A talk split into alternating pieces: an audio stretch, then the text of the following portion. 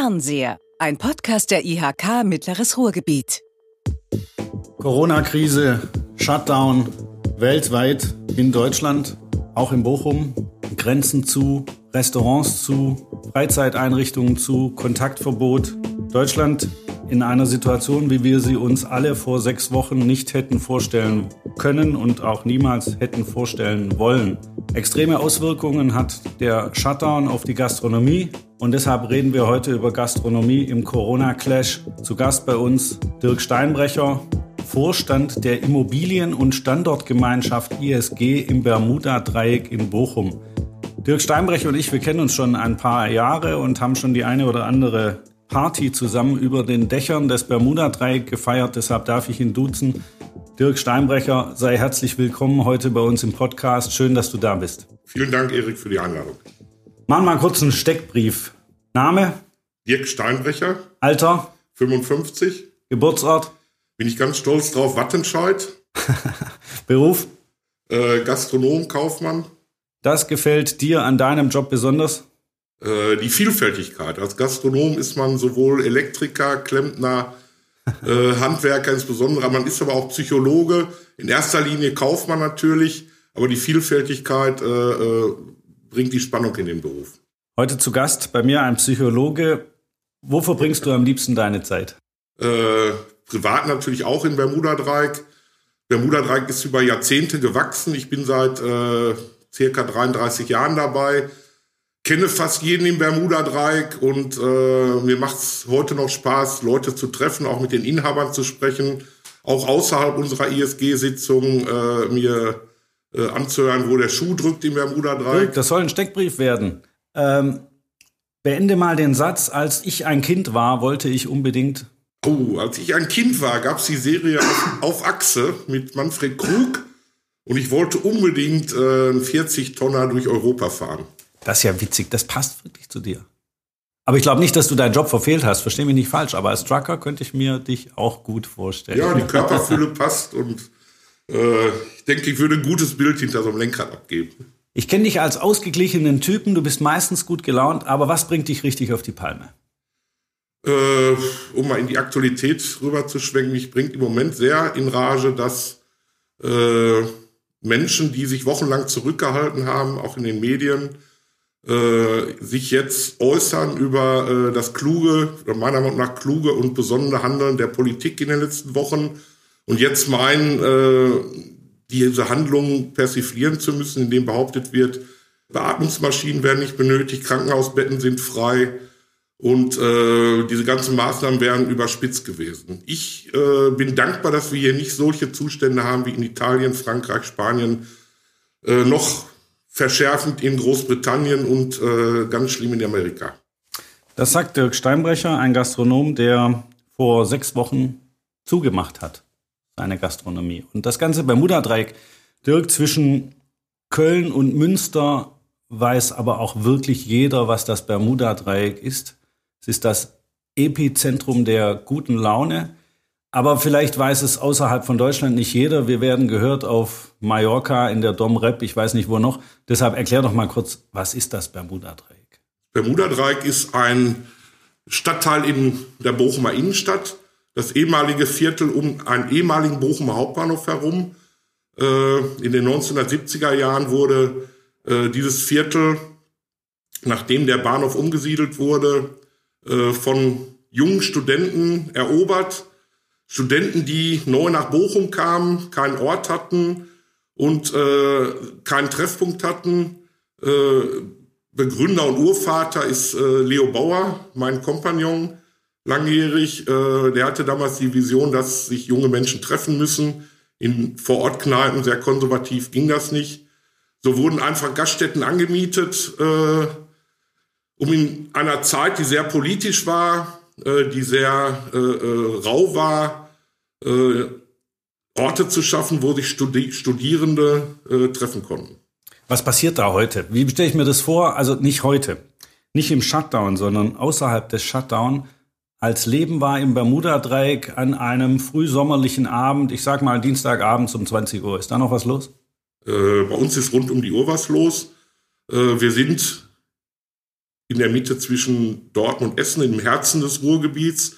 Äh, unsere Kundschaft, unsere Gäste kommen aus der ganzen Region, äh, auch innerhalb der Woche. Äh, wir sind natürlich sehr gut erreichbar über die gute Infrastruktur hier im Ruhrgebiet. Äh, es ist rund um die Uhr was los. Wir sind nicht nur ein reines Gastronomieviertel, sondern bedienen auch äh, Gäste aus der Freizeitwirtschaft.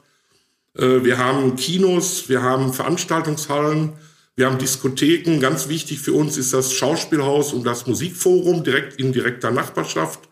Bei uns kann man essen, trinken, Billard spielen, ins Kino gehen, Veranstaltungen besuchen, ob groß, ob klein. Es ist für jeden etwas äh, äh im Bermuda-Dreieck vorhanden. Dirk, da würde ich gerne noch mal einhaken, um den Charakter des Bermuda-Dreiecks zu verstehen. Also wir wissen jetzt, dass sich da 365 Tage im Jahr sehr viele Menschen treffen, nicht nur junge, sondern junge, mittelalte, alte, eigentlich alle. Ist das die Partymeile des Ruhrgebiets? Das Bermuda-Dreieck hat sich seit den 1970er Jahren, wo wir auch Kreativviertel waren, äh, gewandelt in ein Mainstream-Viertel.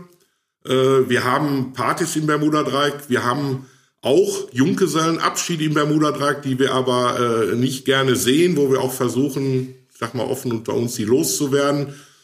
Das Image der Partymeile gefällt uns persönlich nicht. Dafür sind wir kulturell zu stark, dafür sind wir aktiv Dazu haben wir zu viele Symbiosen auch mit den umliegenden Kulturbetrieben. Äh, wir sind keine reine Partymeile. Wir haben auch den Vorteil, wir sind selbst gewachsen. Wir sind kein künstlich erschaffenes äh, Gastronomieviertel wie im Zentrum Oberhausen oder Duisburger Innenhafen. Wir sind auch Ort für die Bochumer Bürger, für die Studenten, die in Bochum sind. Äh, und bei uns fühlt man sich wohl. Gib mir mal ein Gefühl für die Größe. Wie viele Menschen treffen sich an so einem Dienstagabend im Bermuda-Dreieck? Also wir haben einige tausend Besucher äh, während der Woche. Äh, wir haben mal so Zählungen gemacht am Wochenende, wo wir an die 20.000 äh, Besucher rangehen.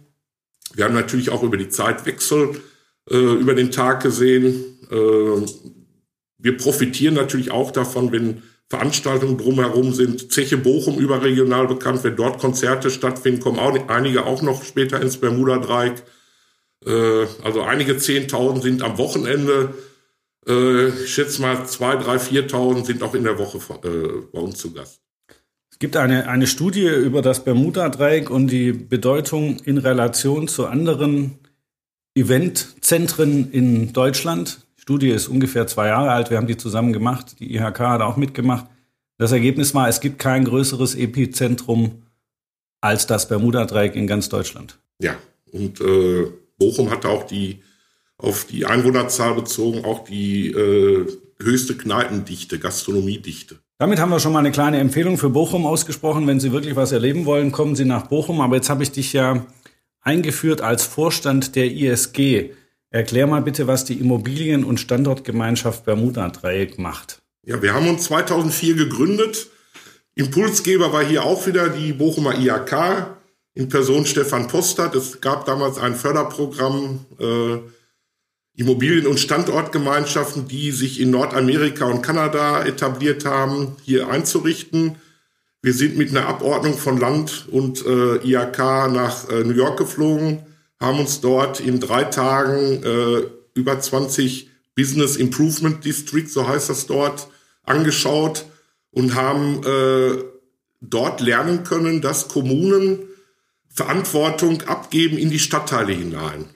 Äh, ganz neue Situation hier in Deutschland, wo bis dato versucht wird, alles von oben zu steuern, zu regulieren. In Amerika und äh, Kanada hat man probiert, Verantwortung in die Stadtteile zu geben, sodass daraus die Impulse auch in Richtung Obrigkeit gemacht werden und äh, eine gute Zusammenarbeit zustande kommt. Erklär mal, was das bedeutet mit dem, ihr übernehmt Verantwortung. Was heißt das? Also was macht ihr selbst, was, was es in anderen Kneipenvierteln nicht gibt? Wir sind die Experten im Viertel, so wie jeder äh, Gewerbetreibende in seinem Viertel auch Experte ist. Das Bermuda-Dreieck ist über Jahrzehnte gewachsen. Wir kennen uns unter den Betreibern sehr gut. Wir äh, haben teilweise sehr freundschaftliche Verhältnisse. Und als Experten können wir am besten beurteilen, was äh, das Viertel braucht. Äh, wir haben. Macht ihr eure eigenen Gesetze? Natürlich machen wir nicht unsere eigenen Gesetze, aber wir äh, äh, arbeiten eng mit der Stadt zusammen. Wir haben permanente Arbeitskreise. Ordnungsamt, Baubehörde ist natürlich für uns sehr wichtig und entwickeln dort Dinge, die der Stadt und uns das Leben leichter macht. Kannst du mal, um, um, um es konkret zu machen, damit die Zuhörerinnen und Zuhörer das verstehen, zum Beispiel das Thema Müllentsorgung. Funktioniert das wie in ganz Bochum oder ist es Ja, ich würde würd mal das Thema Sondernutzung äh, äh, ansprechen wollen. Äh, man muss im öffentlichen Raum, wenn man dort Tische und Stühle aufstellt, eine Sondernutzungsgebühr bezahlen. Die zahlt man monatlich, wöchentlich, teilweise täglich. Äh, das hatte zur Folge im Bermuda-Dreieck, dass zu äh, Saisonbeginn einige Gastronomen äh, einen Teil ihrer Flächen angemietet haben, dann aufgestockt haben, wieder reduziert haben, je nach Wochenlage. Wir haben mit der Stadt eine sogenannte Sondernutzungspauschale erarbeitet der Gastronom mietet sechs Monate im Jahr seine konzessionierten Flächen komplett an. Die restlichen sechs Monate im Jahr sind frei, sodass jeder Gastronom variabel entscheiden kann und spontan Tische und Stühle nach draußen stellen kann, ohne Anträge äh, äh, zu schreiben, zu stellen, äh, ohne dass die, die Stadt Bochum Verwaltungsaufwand hat. Und ich denke mal, das ist ein Beispiel, äh, das ist natürlich nicht nur fürs Bermuda-Dreieck, sondern aufs äh, gesamte Stadtgebiet übertragen worden. Äh, das ist ein Beispiel, was jeder nachvollziehen kann und für beide Seiten, also eine Win-Win-Situation für beide Seiten ist. Wie funktioniert das mit der Müllabfuhr im Bermuda-Dreieck? Die meisten Ladenlokale zu Beginn des Bermuda-Dreiecks waren Einzelhandelsbetriebe rund um den ehemaligen Bahnhof herum. Äh, die Einzelhandelsbetriebe wurden umgewandelt in Gastronomien so nach und nach. Die Infrastruktur der Immobilien hat es nicht vorgegeben, dass große Müllräume gebaut wurden oder vorhanden waren. Und wir haben dann äh, schon zu Zeiten des Initiativkreis Bermuda-Dreieck, also vor der ISG, äh, ein eigenes Mülltransportsystem mit dem USB entwickelt, also dem städtischen Entsorger.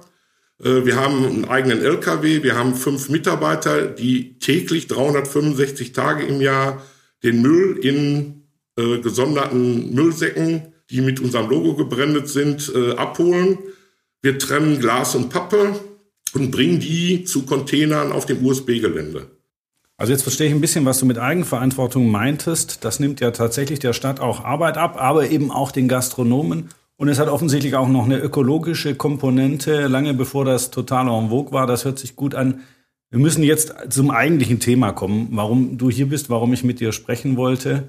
Am 13. März begann der Shutdown Stück für Stück. Plötzlich war klar, dass nicht nur um Deutschland herum, sondern auch in Deutschland Politiker darüber nachdenken, Kontaktverbote auszusprechen, die Grenzen zu schließen. Und das Ganze hat eine Dynamik bekommen, die innerhalb weniger Tage auch dazu geführt hat, dass Restaurants, Bars, Kneipen schließen mussten und die ganze Wirtschaft war plötzlich betroffen. Jetzt bist du einer, der eine Wirtschaft hat.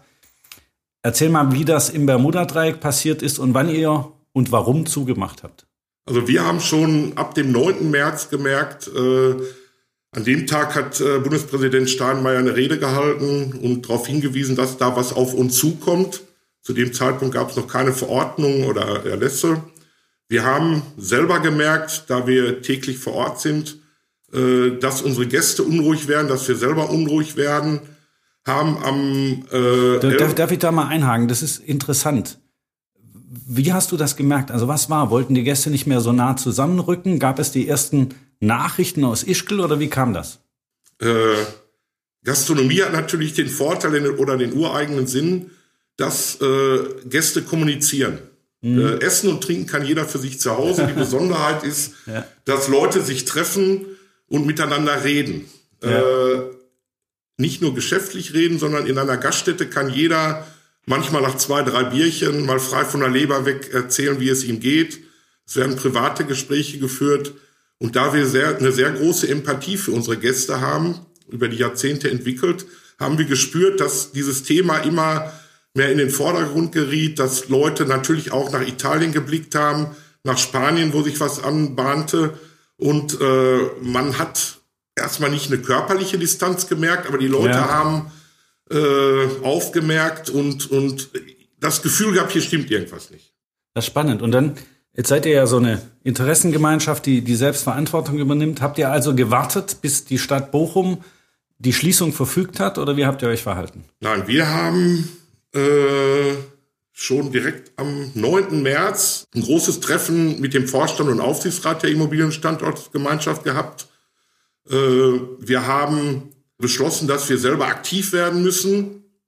Äh, wir sind am 10., direkt am, nee, am 11. März sind wir proaktiv auf das Bochumer Gesundheitsamt zugegangen, haben um einen Termin gebeten, haben den auch äh, direkt am nächsten Tag bekommen und haben überlegt, wie wir sofort ohne Erlass, ohne Verfügung äh, selber versuchen können, unsere Gäste zu schützen. Wir haben einen Maßnahmenkatalog innerhalb der ISG mit dem Gesundheitsamt entwickelt, wo wir sofort an dem kommenden Wochenende äh, versucht haben, die Nachverfolgung der In Infektion in den Griff zu bekommen. Wir haben ja. äh, Listen erstellt. Habt ihr die Gäste namentlich registriert oder wie habt ihr das? Das haben wir auf freiwilliger Basis gemacht. Äh, wir haben sofort Desinfektionsspender, Handtuchspender in die Eingangsbereiche äh, auf die Toiletten installiert. Wir haben äh, den Gästen versucht zu erklären, schon mal anzufangen, ein bisschen Abstand zu nehmen. Und das haben wir sofort an dem Wochenende nach dem 11. März umgesetzt. Und wann habt ihr dann tatsächlich geschlossen?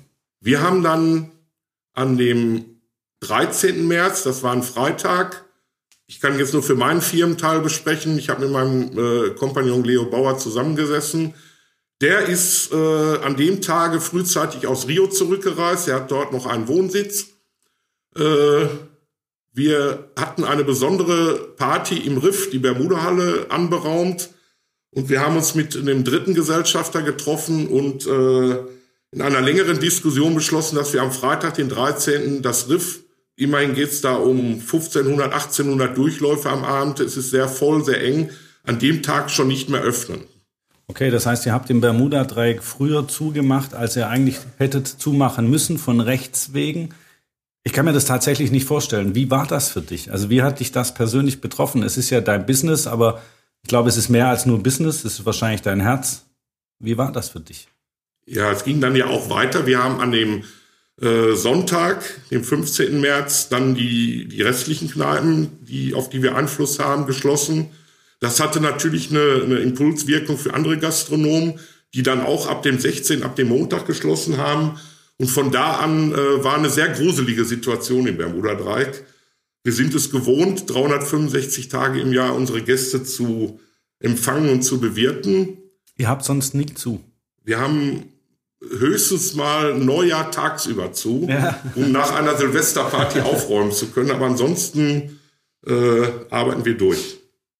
Wie fühlt sich das jetzt an? Also ich war im Bermuda-Dreieck tatsächlich vor zwei Tagen nochmal. Ich finde es ganz komisch. Gruselig passt schon. Aber für euch muss es ja noch schlimmer sein. Also für dich bedeutet das ja jetzt mal abgesehen von gruseliger Stimmung auch jeden Tag null Umsatz. Ja, es war eine, eine, eine erschütternde Stimmung was in solchen Krisensituationen natürlich immer psychologisch gut ist. Man hat sofort wieder angefangen zu arbeiten. Was, was arbeitest du denn jetzt?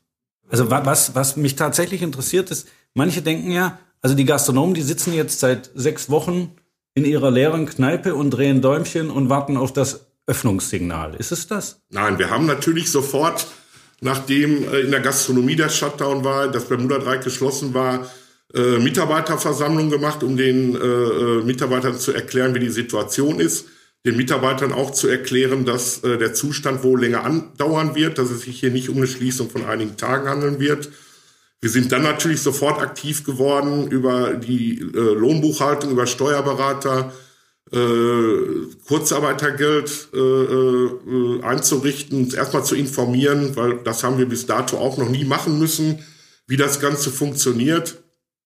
Äh, das war sehr knifflig, weil leider, leider Auszubildende, äh, Minijobs und Werkstudenten beim Kurzarbeitergeld nicht berücksichtigt werden. Äh, bis heute auch ein, eigentlich ein untragbarer Zustand, gerade in einer Studentenstadt, wo viele Studenten auch von Nebenjobs auf Nebenjobs angewiesen sind. Also wir sind in einen, einen Strudel geraten äh, bis heute, wo wir eigentlich mehr Arbeit haben denn je. Ich bin beeindruckt, dass du immer noch so optimistisch klingst. Das heißt, du musstest deine Mitarbeiter in Kurzarbeit schicken, die sind zu Hause. Du ähm, beschäftigst dich mit Behördenkram, mit Formularen und so, verstehe ich. Wahrscheinlich auch mit der Bank, könnte ich mir vorstellen, hast du Gespräche zu führen. Ja, mit der Bank haben wir jetzt für unseren Firmenzweig äh, bisher noch keine Gespräche führen müssen.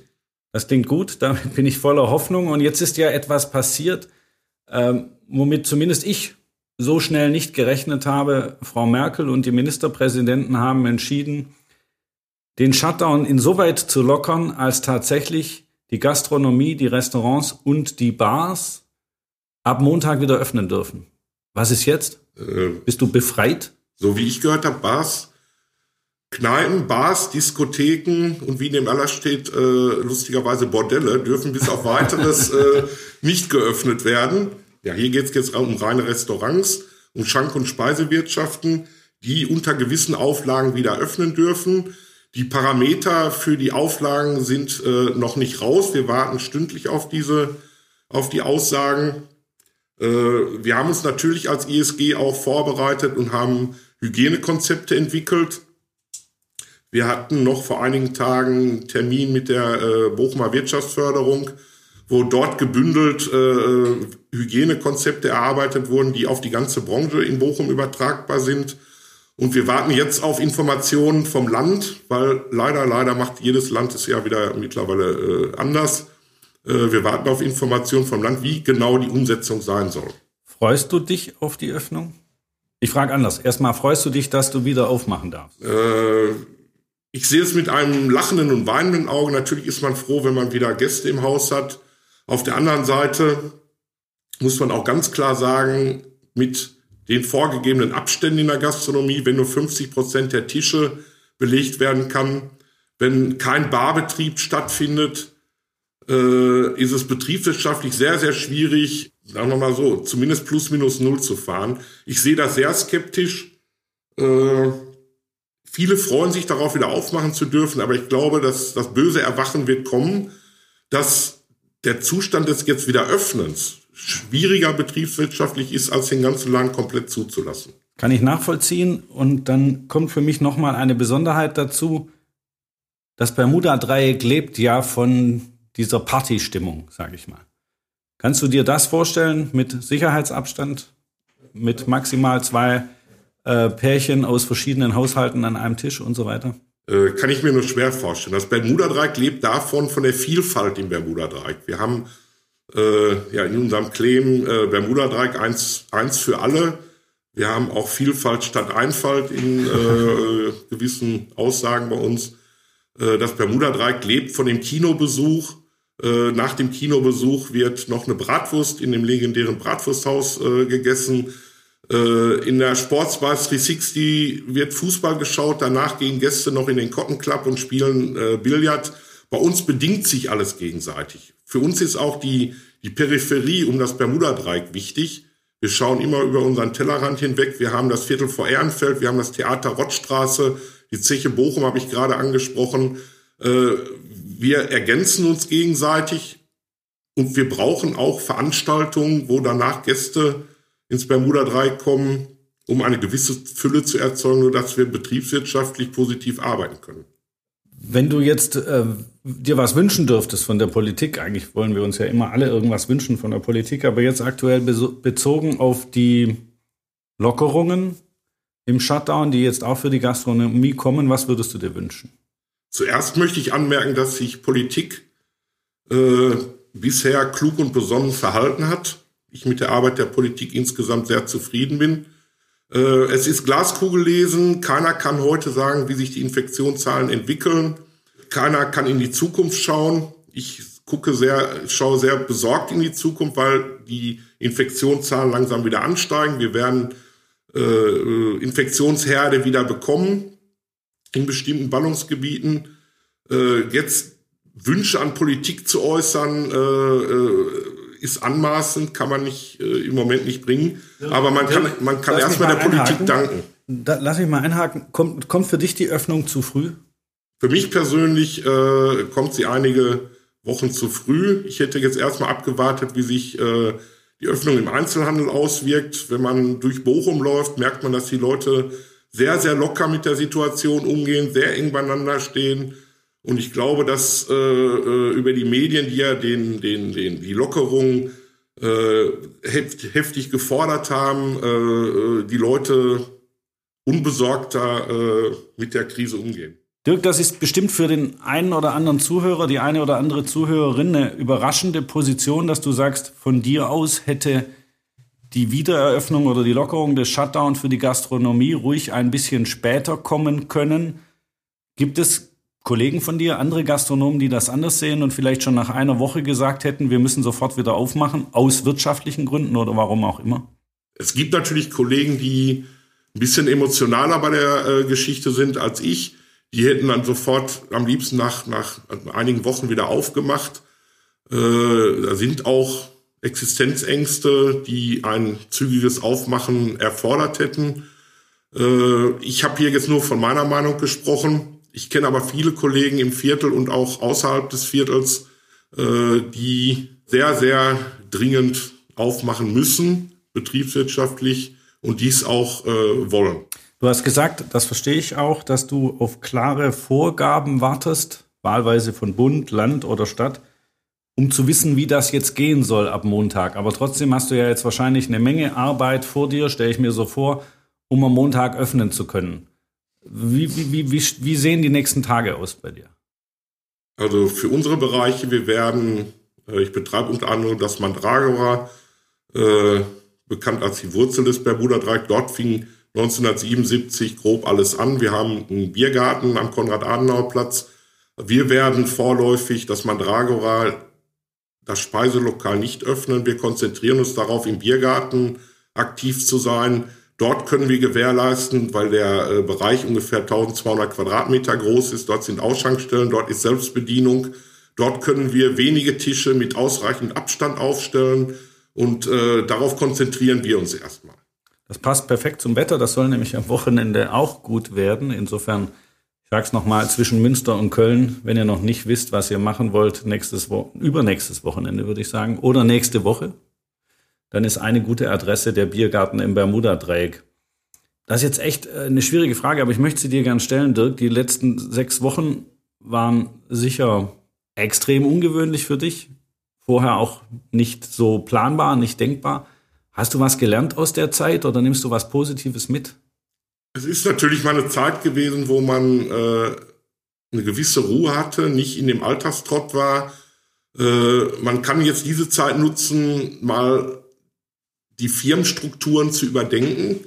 Normalerweise sind wir äh, 15 Stunden am Tag unterwegs, machen Verwaltung, sind auch in den Betrieben. Äh, man kann jetzt mal in sich kehren, in Ruhe einige Sachen überdenken vielleicht einige Sachen ändern, die man äh, äh, schon lange ändern wollte, aber nie dazu gekommen ist. Sehr positiv war, dass Mitarbeiter auch angerufen haben und gesagt, wenn irgendwas zu helfen ist, wir kommen vorbei, wir putzen, wir räumen auf, wir streichen. Äh, haben wir bisher noch nicht in Anspruch genommen, aber äh, wir haben doch schon äh, auch von unseren Gästen sehr, sehr positive Resonanzen gekriegt, die geschrieben haben, wir vermissen euch, wie können wir euch helfen? Einige wollten im Vorfeld ihre Deckel bezahlen, die sie dann abtrinken können in der Zukunft.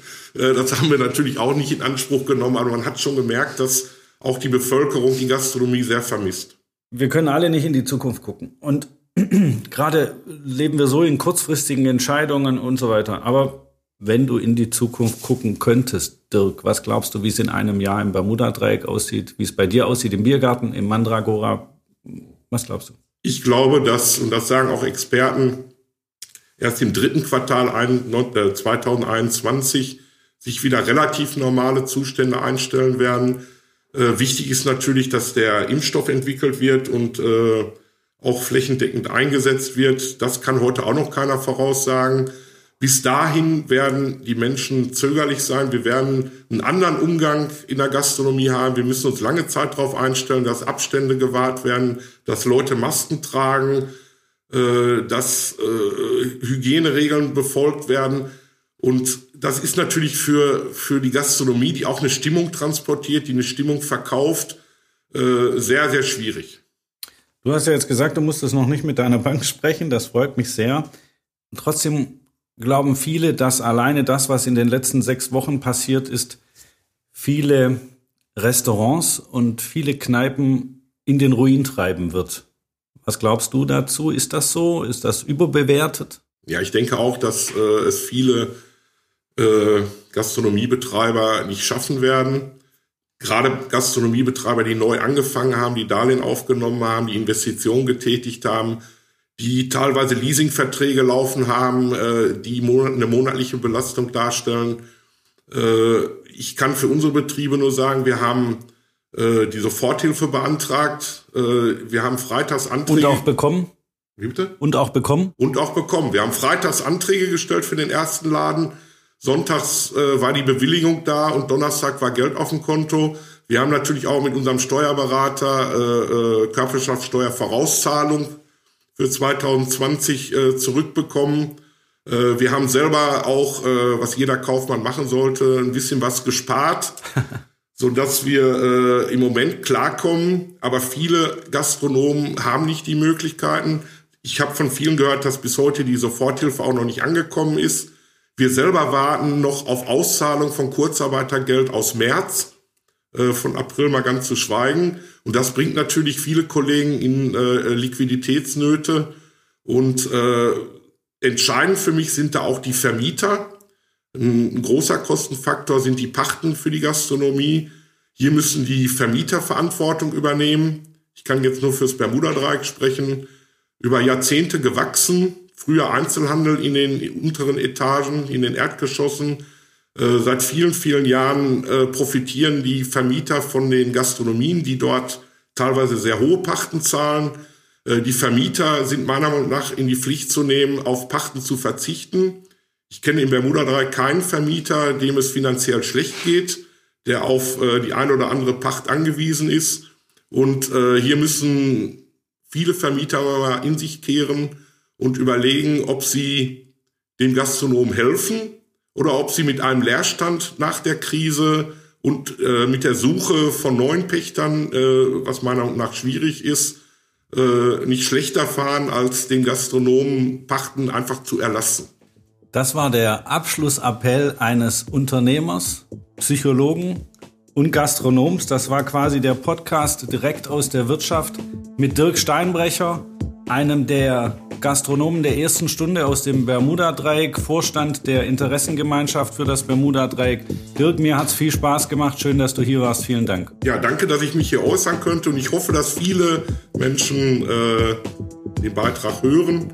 Und äh, ich sage bis bald. Ich wünsche dir viel Kraft und Erfolg für die nächsten Tage, Wochen und Monate für, ähm, ja, für, dafür, dass du die Lockerungen des Shutdown wirtschaftlich nutzen kannst und dass die alte Stimmung im Bermuda-Dreieck wieder einkehrt.